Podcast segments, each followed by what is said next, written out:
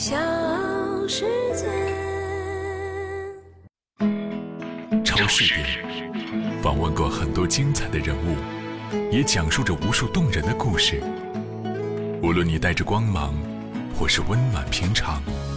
都要感谢你和我们的来来往往。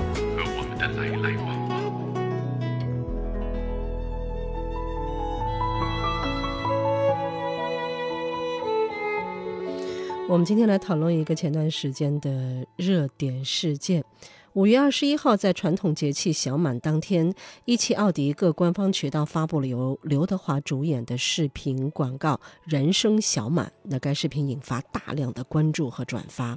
就在当天晚上，账号为“北大满哥”的用户表示，奥迪该广告视频涉嫌抄袭，抄袭他在二零二一年五月二十一号的一条视频文案。一夜之后，奥迪在五月二十二号发布道歉声明，并且下架广告视频。那数小时之后呢？广告创意代理方上司广告发布声明，表明视频文案确实是抄袭北大满哥关于小满的视频中文视频中文案的内容，并且向原作者道歉。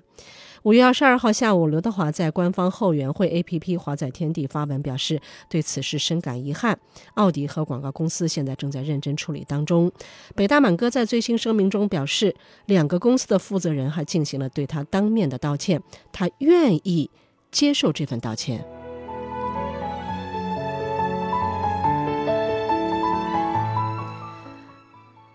五月二十五号凌晨，北大满哥通过社交媒体发布了声明，对奥迪抄袭事件再次作出回应。他在声明中表示，目前三方已经达成协议。他说：“我把我去年小满的作品的文案进行了免费授权。”他说：“是的，我没有收钱，商业诉求不是我的目的。希望这次事件能够让人们对内容原创更加的关注。”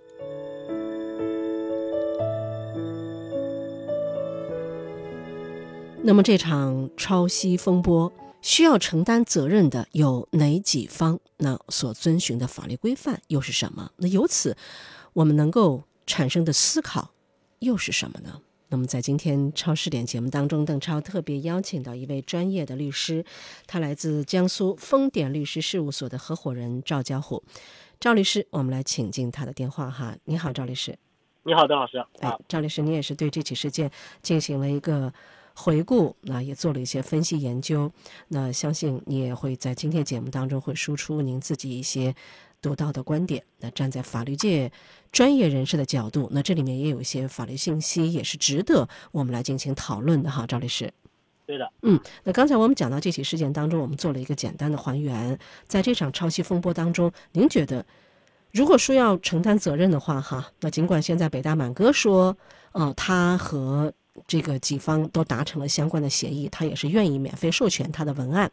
是不是？北大满哥作为所谓的原创作者，他不追究的话，这起事件就到此为止了呢？对，从法律上来讲，如果北大满哥不追究，那这个事情相关的责任方就不需要再承担责任。嗯。但是如果是从法律上去探讨哪几方应该承担责任，实际上包括三方啊。第一个就是这个广告的制作者，就是这个奥迪啊，就是他是一个。我是一个广告制作主体啊，第二个是广告的经营者，就是这广告是哪个单位帮他制作出来的，是啊，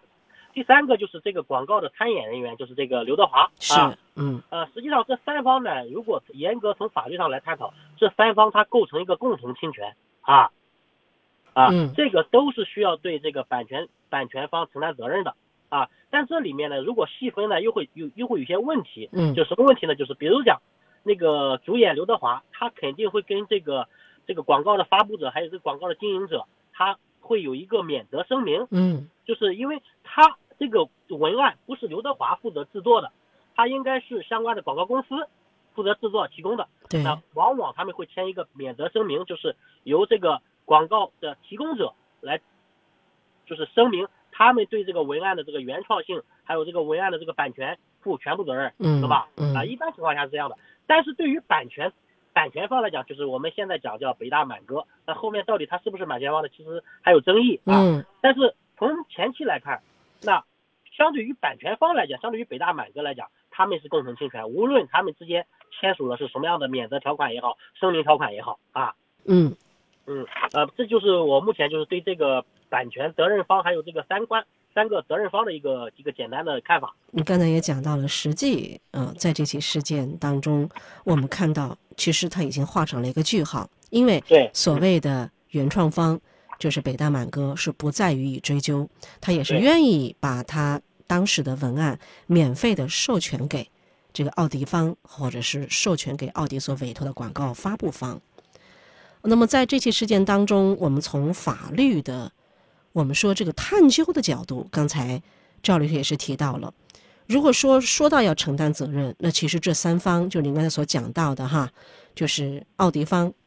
啊，就广告主方，这个广告的发布方，他委托的广告公司，还有就是参演的刘德华，其实是属于共同侵权。我们说您讲到这个侵权，侵的是什么权？如果说从责任的最后的后果上，或者是承担上来看的话，如果说涉及到责任侵权，最后要付出怎样的一个代价？那法律上有没有相应的一些规范，或者规范里面是怎么样去表述的？赵律师，呃呃，其实这里面我我我把这个整个事件复盘了一下，嗯其实可能牵扯到两个版权，就是两个权利，一一个是著作权，就是这一段话是谁写的，懂吗？这个叫牵扯到这个著作权原创的著作权问题，还有一个就是通过什么方式去演绎出来，这个就是演绎权，演绎权啊。那实际上北大满哥他在发布这个就是原创视频的时候，它既包括文案，也包括演绎，啊，实际上后来这个刘德华主演的这个广告呢，他就是配了一些新的这个图片，还有一些视频啊。那实际上他文案和这个整个的这个演绎过程，其实可能这个著作权和演绎权可能都侵犯到这个呃北大满哥的这个这个相关的权利啊。如果说严格来讲，法律责任是这样的，一般法律规定就是停止侵权。停止侵权是什么停？就是你要撤掉这个广告啊，然后就是不再发布，或者说呃停止侵权还要道歉，有时候，然后有时候还要赔偿。如果说你因为这个广告给这个版权方造成了多大的损失，或者说你因为这个广告创造了多大的利润，作为一个参考的依据，然后作为确定赔偿的一个标准啊。呃，目前来讲就是责任方主要是责任的承担方式主要是停止侵权。赔礼道歉，嗯然后还有一个就是赔偿赔偿损失啊嗯。目前来讲，嗯，刚才你讲到侵权是侵犯了两个权利，一个是著作权，一个是演绎权，是吧？对著作权我们很好理解，就是对这个这段话，呃，基本上是原文不动啊，基本上是没怎么动，都是来自于呃北大满哥之前的他的一个文案。对那么演绎权这个我没太理能够理解，这个什么叫演绎呃权？嗯呃，所谓的演绎权就是对某个著作或者某一段话，我通过什么样的方式去表述，是吧？实际上，北大满哥发布这一段视频的时候，它不仅是简简单的一个文案，嗯它还有一个就是说我通过这种语言的方式啊去传播，嗯啊，这叫演绎是吧？对嗯啊，甚至它是一种表达方式，对吗？一种表达方式。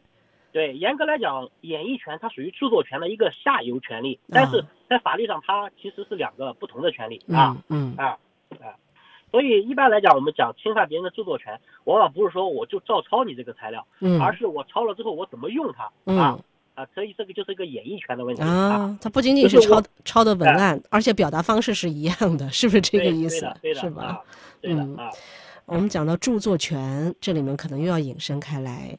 到底我们怎么样能够用简单的话语能够表达，或者能够理解出什么是著作权？嗯，赵律师，呃，根据我们国家的法律呢，著作权通常来讲是你具有首创性、创新性、唯一性，是吧？就是嗯，不同于别人的表达或者表述，我们都认为是在我们国家范围内，在我们国家法律规定都认为是著作权嗯啊，嗯都受著作权保保护。但这里面呢有一些特殊情况，就是有些是约定俗成的，你比如讲历历来传下来的一些古语，比如讲一些歇后语或者一些成语，这些东西你就很难申请为著作权。嗯，因为它是中国人长期以来的一个约定俗成的一个表达方式，啊，嗯所以这个就不能称为著作权。著作权最强调的一点就是我要独创性啊，就是我这个表达方式别人没用过，嗯或者说我这种构思别人没用过嗯啊，或者说我这个这个小说的这个，比如讲小说也好，或者我这个表达方式也讲，或者说我的演绎形式跟别人也不一样啊。啊，所以这个是一个综合的整体，就是强调的是独创性啊，独创性的文字甚至说视频内容都可以理解为著作权嗯您刚才其实已经做了一个分析，到底什么是著作权？我们在你的这个分析基础之上，其实理解起来并不困难了。您讲到了三个词，呃来浓缩为对于著作权的一个引申的解读，那就是它得是首创。得是创新，得有创新，然后得是唯一提供，对吧？这才是这个著作权的一个原意。对。那么啊在本起事件当中，其实就像刚才赵律师您所讲，它是存在争议的，对吧？即使北大满哥最后又发布了那样的一个声明，就是我不再追究，我免费授权。其实，在网络上面还是有一些讨论，只不过这个讨论呢，激起的声音并不大，对吧？呃，我们看到回顾一下哈，北大满哥最早的文案大概是什么样的一个内容？他在小满这天说的是，今天是二十四节气的小满，但是有一件事情挺奇怪的，有小暑一定有大暑，有小寒一定有大寒，但是小满呢一定没有大满，因为。大满不符合我们古人的智慧。小满的这一天，雨水开始增多，江河渐满，麦穗开始逐渐饱满，但是还没有完全饱满，所以小满这种状态特别好。小满代表了一种人生态度，就是我们一直在追求完美的路上，但并不要求一定要十全十美。所以从这个角度，小满其实是一年中最好的一个节气，也是我最喜欢的日子。那这段话也是后来刘德华他在演绎了这个广告文案的过程当中，他几乎是原封不动的照搬过来的。呃那么嗯网络上面后来又出现了一些声音哈，其实说，呃，北大满哥这段话也并不完全是他的首创。那么我们讲到原创，讲到首创，那我理解原创和首创的意思应该差不多，是吧，赵律师？那么呃，又又网友哈，这些人确实是啊，这个挺会钻研，有钻研精神的哈，又翻出了某一个啊，这个博微博的这个一个一个用户，在一七年六月五号的时候也发布了差不多的，有一部分内容有些重合的一段文字。啊，又有网友又搜，啊、又搜这个什么什么新浪博客二零一几年，二零一六年的时候，也有一段啊，怎么样和这个文案当中有那么一些些这个重叠的文字，有那么一部分。哎，这些网友我真是觉得挺佩服他们的这种研究精神的哈，赵律师。所以这里面又产生了一个新的问题。那么这段北大满哥，呃，在他所谓这个原创的这个作品当中的文案的内容，其实他能不能够又算得上是这个严格意义上的一个首创或者是原创呢？赵律师，您怎么看这个问题？嗯，所以其实我我一直在讲一个问题，我认为他这个著作权所谓的版权可能是有问题的，嗯，因为它更多的内容都是在网上已经出现过的，它是一个借鉴啊，或者说是一个整合，是吧？对，借鉴和整合，对，所以所以我刚才提到了另外一个权利叫演绎权，嗯实嗯际上北大满哥他是把这些东西借鉴整合起来，通过视频的这种方式，视频语言的方式把它演绎出来。是，那后来这个刘德华他做这个奥迪广告的时候，他也是通过这种方式去演绎。嗯所以我认为这个，如果严格来讲，它是一种演绎权的问题啊。所以北大满哥如果这个案子，如果说北大满哥他呃不接受啊，如果说他要求要追究要追究，对，要追究对方责任的话，对，那嗯这个事情上在法律上还是有争议的、嗯啊。，你讲的有争议，也就是说著作权是否被侵犯的争议，是不是？对对，所以我认为，如果说严格来讲，我更倾向于是一个演艺圈的问题，嗯，就是别人说过这个话，做过这个事，但是不是通过我这种方式做的。嗯。那我现在通过这种视频的方式，因为北大满哥我看了也是一个这个粉丝特别多的一个一个一个主播对啊，对，对然后他实际上我包括现在的一些网络主播也讲，他们讲的很多事都是别人的研究成果嗯啊，嗯呃呃完全的独创性可能非常少啊。啊，然后呢，他们这种呢更多的是一种演绎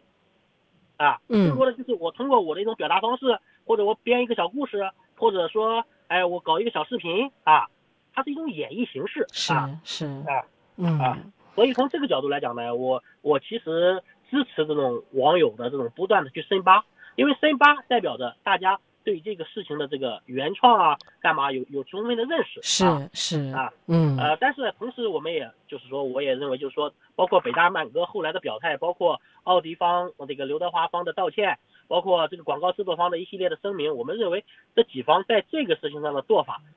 我觉得都是可以理解的啊，嗯都是比较都是奔着比较友好的方式去解决这个问题啊。嗯，因为他们无法辩解呀，他们无力辩驳，对不对？哪怕你做了一些改动，或者哪怕你做了一些在文案基础之上的一些创新，恐怕他们还能够啊争得个脸红脖子粗的，说我没抄你，那也可以不承认，对不对？但是，其实这个事实就是，从这个北大满哥呃在这个事件当天晚上发布的那样的一个视频，他对比一看。那确确实实几乎就是照搬，几乎就是一一个文字都没有动的，所以说，不管是奥迪方还是这个上色广告方，他们能够包括刘德华方哈，他们拿出一个相对比较有诚意的一个歉意的态度，那是应该的。那再不道歉的话，那这个事情就不太好收场了，对不对，赵律师哈？对的，嗯。那您还觉得我们在这个事件里面还能够看到，或者还应当去？呃，探讨的点又是有哪些？或者说这件事情给到我们的启示又是什么？正如刚才赵律师您刚才所讲的，其实你是非常赞成，或者说有那么一些小小的欣赏，对于这些网友的深扒的这种能力哈，或者深扒的这种精神，因为有些事情其实是越辩越明的。我们可能看到的浮于表面，可能看不到表象的背后，看不到它的一个内核和本质。也就是这些人，也就是这些人在网络上面不断探索的一种精神，哈，才让我们越能越来越能够看到哦，这个事件的真相或者接近事实的部分是什么。赵律师，您站在一个法律工作者的角度，您对于这类问题可能会更为敏感。就是除了我们刚才所讲的这部分以外，您还认为在这起事件当中，我们应该从中再看到些什么？赵律师，嗯，我我觉得有几个点可能是我们以后要关注的。嗯，比如我刚才讲的这些大明星在代言或者说做广告的这种过程中，他们往往都会加一些免责声明，但是我认为这些免责声明是远远不够的，尤其是对于版权方来讲。其实他们应该要尽一个审慎的一个注意义务，就是当你的广告公司或者当你的广告制作者要求你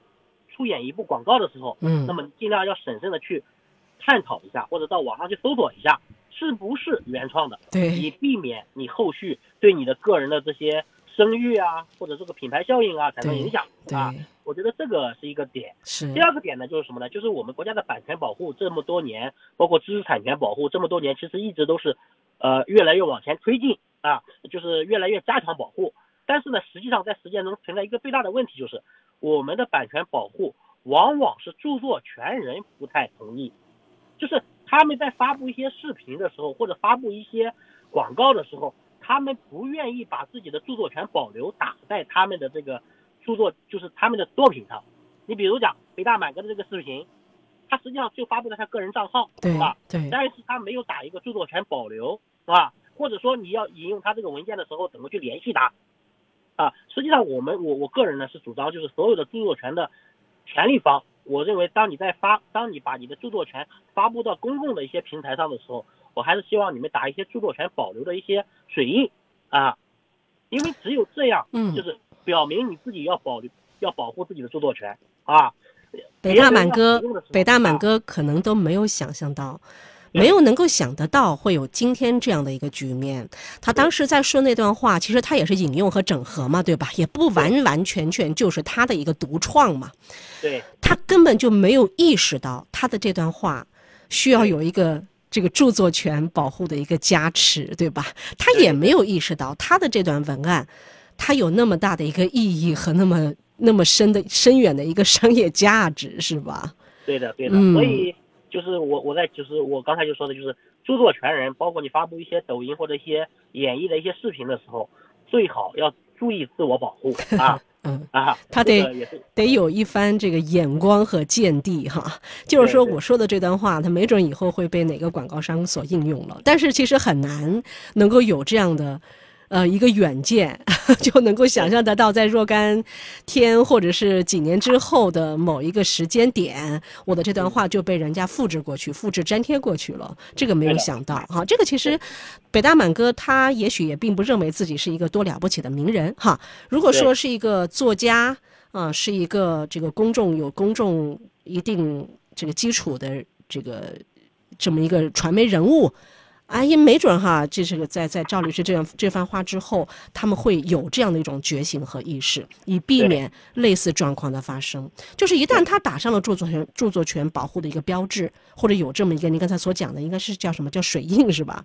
对，啊啊，其实，那么如果再被所谓的引用或者再被复制粘贴的话，那么承担的责任和后果，那恐怕，对，嗯那那我认为起码就是当你打了水印，嗯如果别人再继续引用的时候，嗯那这个是有恶意的成分的。对，那就有啊恶意、故意的成分了，对吧？对，刚才这段话应该是像赵律师所补充的这样，那就有一个故意的成分了。哎，这个故意哈和我以为你不知道我去引用的话，那最终的后果或者是有可能嗯面临到的责罚会不一样吗？赵律呃，师，会不呃会不一样，会不一样哈？如果你没有打著作权保留，那别人是不是在合理引引用？那这个可能会构成合理引用。第二个就是什么呢，你不打著作权保留，别人引用了也不能认定为是故意或者恶意，对吧？那么在确定相关的著作权侵权赔偿的过程中，那这个是法院要考虑的一个非常重要的依据。哦，明啊白。是这样的啊嗯，也就是本起事件当中，其实北大满哥那样的一个文案，他当时并没有做任何的一个标记。那么被奥迪，我们说抄袭也好，复制也好，他可能在法庭的抗辩的过程当中，说自己并非是恶意，或者是并不是故有心的。我来对进行抄袭，因为你没有进行标注嘛，那我可以去引用嘛？对吗？对可以去进行借鉴嘛。那么他所承担的后果，或者说说他所，我们就简单来讲，他赔偿吧，可能会赔的就不用那么多了，是吗？赵律师对。超视点访问过很多精彩的人物，也讲述着无数动人的故事。无论你带着光芒，或是温暖平常，都要感谢你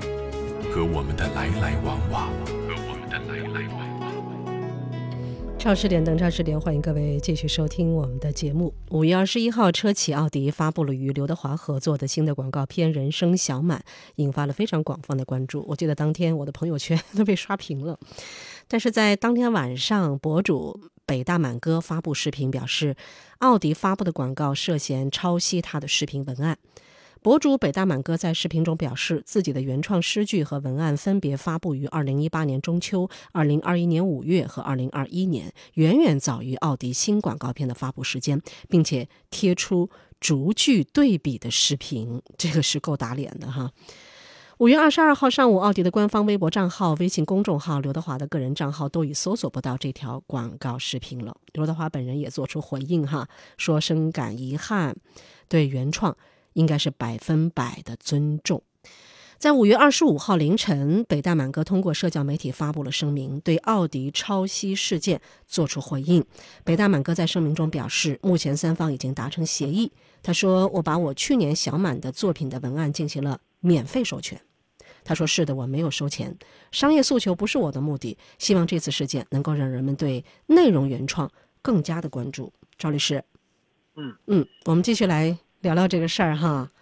刚才我们也讲到北大满哥的一个回应，五月二十五号做出的，啊，我看到底下也有不少网友的评论哈，就是挺嗯。觉得不甘心的这个事儿，为北大满哥不甘心，就说你干嘛不要赔偿，你干嘛不予追究，你为什么表现的这么大度？等等哈，呃，网友很可爱，啊，北大满哥做出了这个决定，我不知道赵律师您是怎么看？嗯。嗯，我我认为，我个人认为，北大满哥的这个呃这个表述或者声明，我认为还是比较合乎情理的啊，因为嗯怎么说呢，嗯。就是这个案这个事情，如果说真正一旦付诸法律，它未必能够全胜。嗯，啊，这个我觉得这是第一点理性的思考哈。未必能够全胜，就是我们前面所讨论到的这个著作权是否是他的原创，是否算是他的著作权，这个是存疑的，对吗？对，第二对这个我认为这个是存疑的。第二点就是什么呢？就是目前来看，这个无论是广告方也好，无论是这个主演方也好，都已经向他道歉。对在法，在我个人认为，在这个责任承担方式上来讲，其实他们已经承担了相应的侵权责任。刚才我讲到的就是赔礼道歉啊，然后还有一点叫清消除侵权啊。实际上，满哥发布了这个对比视频之后，这个广告方都已经把这个视频给下架了。对啊对，啊，所以其实从法律上来讲，他们已经承担了这个侵权责任的一个后果啊。嗯只是说，唯一没有做的就是赔偿的问题。嗯那么这这里我刚才我又没有探讨另外一个问题，就是如果说北大满哥继续走法律途径寻求赔偿，那么实际上能赔偿多少，这也是一个未知数。那我我个人却反而认为，就是说北大满哥做出这样一个不追责、免费授权的这样一个声明，无论对于北大满哥的声明也好，对于这个相关的责任方的这一个这个这个这个声明的一个一个尊重也好，我觉得是相对来讲是比较合理的啊。嗯，其实也是蛮聪明的一种做法，是吧？对，我认为是的嗯啊。我们讲因为，你说，呃嗯，赵律师，呃，虽然虽然我也是律师，我也是以诉讼为生，但是我个人认为，在绝大多数情况下，并不一定非要通过诉讼来解决。嗯啊其实北大满哥借这个事情，虽然说他的版权可能被侵犯了，或者他的著作权被侵犯了，但是实际上他因为这个事情也得到了一定的宣传，没错啊，没错，也得到了一定的宣传。我 认为在这个角度来讲，我认为北大满哥现在的处理方式是非常合情合理的。对，如果说是抓住不放，那么网友也会不断深扒，那这个事情的这个最终的论断可能就说不清楚了。对啊，对，啊，是，啊所以北大满哥及时的收声，及时的收手，其实是比较明智的。啊比较明智的啊。嗯所以其实面对这种公共公共事件，其实大家一定要考虑，就是说，包括明星也好，包括版权方也好，一定要考虑可能的不同的社会影响啊。嗯嗯啊，而且当时北大满哥在这段文案最后不是还有一个叫他说他自创的吗？是自创的一首诗是吧？对嗯啊，，那其实后来也是被网友扒出来说你并不完全是你的自创，对吗？对，有人就说这首诗是曾国藩的。啊对对，啊，后来但是呢，但是实际上我也看了一下，嗯曾国藩关于这首诗呢，其实第一句流传的比较广，是。后面这几句我也没有找到准确的出处 啊。啊北大满啊哥说，第一句确实是曾国藩的，那也许是曾国藩引用的啊，也不一定是曾国藩的一个这个独创。但是后面三句，北大满哥说那是我自己的一个组合，是我自己的一个创意。嗯，对对，这个后来就没有再扒下去了哈，没有再扒下去。我们姑且也认为北大满哥确实是一个挺有才气的一个博主对，。对而且这些个人认为，啊，嗯，我个人认为北大满哥，包括我也查看了他的很多视频，为了做我们这期节目，我感觉他的一些表述啊，对于我们这个社会都是有正向意义的对啊。对啊，嗯，而且我之前在这件事情之前，确实也不知道有北大满哥这么一个人的存在。在这起事件过后，我相信有很多人和我一样，都会去到北大满哥在呃，应该是在抖音，他会有做直播。嗯、还会有一些自己的视频文案、自己的视频的露出，哎，我们确实会看到他有一些他自己独到的地方，哎，所以这起事件，不管他追不追究，呃，那么他的这种原来的可能是一部分人对他的一个关注，现在对他的影响应该是逐步扩大的，是吧？对的，对的，呃您看，甚至包括在这起事件当中，我们说是一个反面角色、反面教材的这个奥迪，似乎也没有多少人对他因为这件事情产生更大的反感，反而因为他的那个呃看起来诚意十足的那份道歉或者是声明，让人们觉得呀，这件事情是可以理解的，就到此为止吧，啊是吧？没有更多的所谓的恶意给到涉嫌抄袭的这个奥迪，包括那家广告公司，这起事件也就此在网络上面基本上就不再有声音了哈。赵律啊，师，对的，嗯，对的，好，嗯。回到我们刚刚半年之前的那个问题，我们讲到在这事这这起事件当中，我们普通人可能看个热闹，看个热闹的基础之上，另外一部分人在这其中，我们找到了一些可以探讨的一些点，我们了解到了一些法律概念、法律名词，包括在什么时候运用怎样的一些方式和合法的手段来保护我们自己的著作权或者是独创权，对吧？对。那么站在你们的角度，除了你刚才所讲到的，其实你讲到了两个点嘛，可能还没说完，我们再补充一下哈。第一个点就是您讲到刘德华，他是一个优质偶像，他是一个几乎完美、没有什么瑕疵的一个艺人。那么他在接一些广告宣传片，他在接一些这个类似的啊一些宣传的时候，其实他可以更好的来维护自己的优质偶像的这种形象，对吧？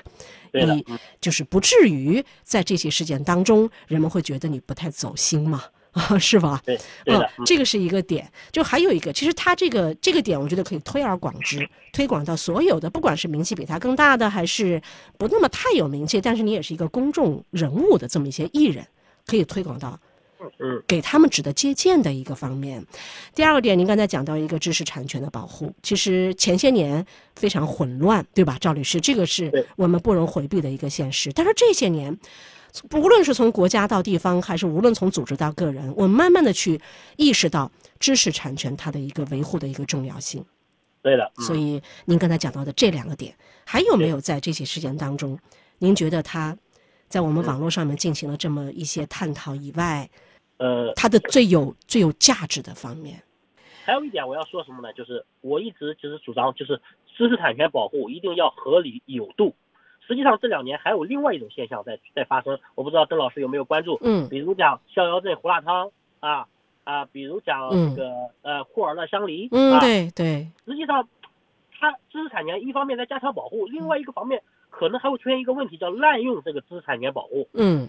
对吧？就是将知识产权保护变成一个牟利的手段。嗯啊，这个我觉得，其实，在我们的知识产权保护过程中，我认为有一点矫枉过正的感觉嗯啊。嗯。啊，我觉得这个尤尤其是我我接触的很多小业主，比如讲，呃，我可以提一个叫比较那个叫某某某甜瓜品牌，嗯就是叫叫什么什么什么多少号，那实际上在他们水果行业里面，他们都认为这是一个通称，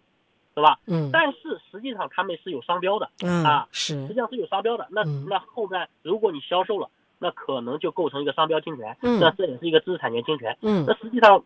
这些销售的业主他本身他是没有这个没有这个意识的，对啊，他是对，他是没办法分别这个嗯是通用名称、还是说你是一个商标品牌的，他是需要、要被授权的，如果销售的话，对吗？对对，嗯所以。所以其实这两年，包括我我我记得是去年下半年，还有今年上半年，都发生了很多很多类似的这种，我觉得是滥用。呃，是这样，为什为什么我会这样讲？据我所了解，他们在整个的诉讼过程中，嗯他们具有极大的牟利性。什么叫极大的牟利性？他并不是说我发现了你这个在销售我的甜瓜，我制止你，不是这样的。嗯，他们是先取证，我看到过这个类似新闻，他们是先去买，对，他们是扮成扮演成普通的消费者先去购买，对，买完以后反诉反反反过头来去去起诉这个商家不。是，关键是嗯他要隔很多时间，隔隔很长时间再起诉。他为什么隔很长时间？嗯因为你一旦隔了很长时间，这个作为这个小商店来讲，小的摊贩也讲，他就拿不出他进货的这个渠道的证明。哦，那这个时候你就你就在法律上，你比如讲我卖你这个瓜，我在那边拿的也是这个瓜，那那那我只要能证明我是通过合法的途径拿来的，那我就不承担责任，对吧？嗯但是因为你时间长了，你没有来起诉，那过了一年，我这个相关的进货的票据或者进货的这个单据都没有了，那在法律上我就没办法证明我免责，是一个我我是我个人认为是一个比较卑鄙的做法，嗯是吧？而且我们知识产权保护，我们强调的是什么？我们强调的是我们要阻止别人侵权，我们强调的是扩大自己的声誉嗯或者商誉嗯啊，或者说自己的知识产权给自己带来的一些利益。嗯但是现在我发现，我打假带来的利益更大，对吧？我所以包括逍遥镇胡辣汤，包括这个潼关肉夹馍，为什么引起这么大的反感？那实际上都是牵扯到这个问题嗯啊。包括这些协会背后的协会，他们将这个事情做成了一个牟利的事，嗯而不是一个维权的事。对，所以我们在知识产权、在著作权，我们一方面强调要加强保护，嗯另外一个方面，我们也要考虑就是不得滥用，啊，不得滥用，因为一旦滥用，增加的是整个的社会运行成本，而且会给很多的，尤其是现在疫情情况下，很多小小企业主本身就非常生存生存啊不易了哈。对对，嗯你如果说动不动让他赔偿个五万十万啊，那这个在法律上来讲，那当然你有可能能能得到赔偿，嗯但是实际上，那这个社会效果好不好？我我也我也看到我们国家知识产权总局也在加强这一块的一个审核啊。嗯嗯，我前几天还看到一个特别让我感觉到不能理解的一个案子，您说就是嗯就是我们平常老百姓家里使用的那个萝卜叉子，叉子就是把那个萝卜叉成条的。在我的印象中，我反正我从记事起，这个每家每户都在用，对啊，也没有牵扯到知识产权的问题。这个现在有知识产权的这个问题出来了吗？现在有人把它申请为实用新型专利，那这个那这个实际上就会导致我们这个社会生活有问题。那我们所有使用的人，或者说我们所有在在在在销售的人，可能都构成侵权那不对呀、啊。这个东西由来已久，它一直都是我们厨房里面必备的一样，对，这个一个工具啊。哎，对那是那是那肯定有不同的生产厂家，厂家太多了。对，那你凭什么把它这个我们大家已经用的这么多的一个广泛的一个用具，申请为所谓的一个专利呢？对，所以所以我我我们认为，就是国家知识产权总局可能最近这一两年可能也在关注这一块儿，就是将一些社会生活中日常使用的东西稍微加加一下改动，就申请成专利了。所以这个事情在在我我我记得大概是三月份还是四月份，嗯也引起了是比较比较广泛的关注。嗯就是我们国家的这个知识产权保护，一方面我们在这个北大满哥这个事情里面，我们强调这个版权保护、著作权保护、首创权保护，嗯但是在现实中就是往往会被滥用，这个我觉得也是应该注意的一个点啊。怎么避免呢？我想问一下，既然知道有这样的一种现象了哈，这个滥用的这种可能性了，那怎么去避免它呢？我们用怎样的方式能够让一些有心有机可乘的人哈，他们来钻这样的一个空子呢？我想问一下赵律师。嗯，实际上是什么呢？其实我们没法完全做到避免。嗯你比如讲，我是一个呃小的水果店啊，我今天可能拿五十种水果在这边卖，但是我们不可能每一种水果我都有商标授权嗯啊。但是呢，通常来讲呢，我是建议所有的业主呢，能够把这个进货的这些票据保留好，嗯不说多，最少也要保留个一年，这是唯一能够就是说能够保护你的一个做法啊。你能证明你的货是从合法合理的渠道拿回来的，在法律上来讲，他就很难追究你的责任。嗯啊，但是同时呢，我也呼吁呢，就是说，就是所有的版权方也好，我觉得手下留情，哈哈哈，尤其是对一些小业主来讲，手下留情，不要认为他们不懂法律，然后没有这个证据意识，就把他们作为牟利的对象。谢谢赵律师哈，今天特别感谢江苏丰典律师事务所的合伙人赵家虎赵律师。那不仅仅是就这起事件的本身来做一些分析，包括你的法律观点的一个输出，同时也是引申到我们说这起事件它有可能会带来哦知识产权或者是版权的一些被滥用啊、被恶意的利用啊、这在某种程度上会侵犯了不少人的一些这个。你的努力值得被看见，你的努力值得被看见。超视点，试图去了解和认识万千行业中的耕耘者、奉献者、劳动者。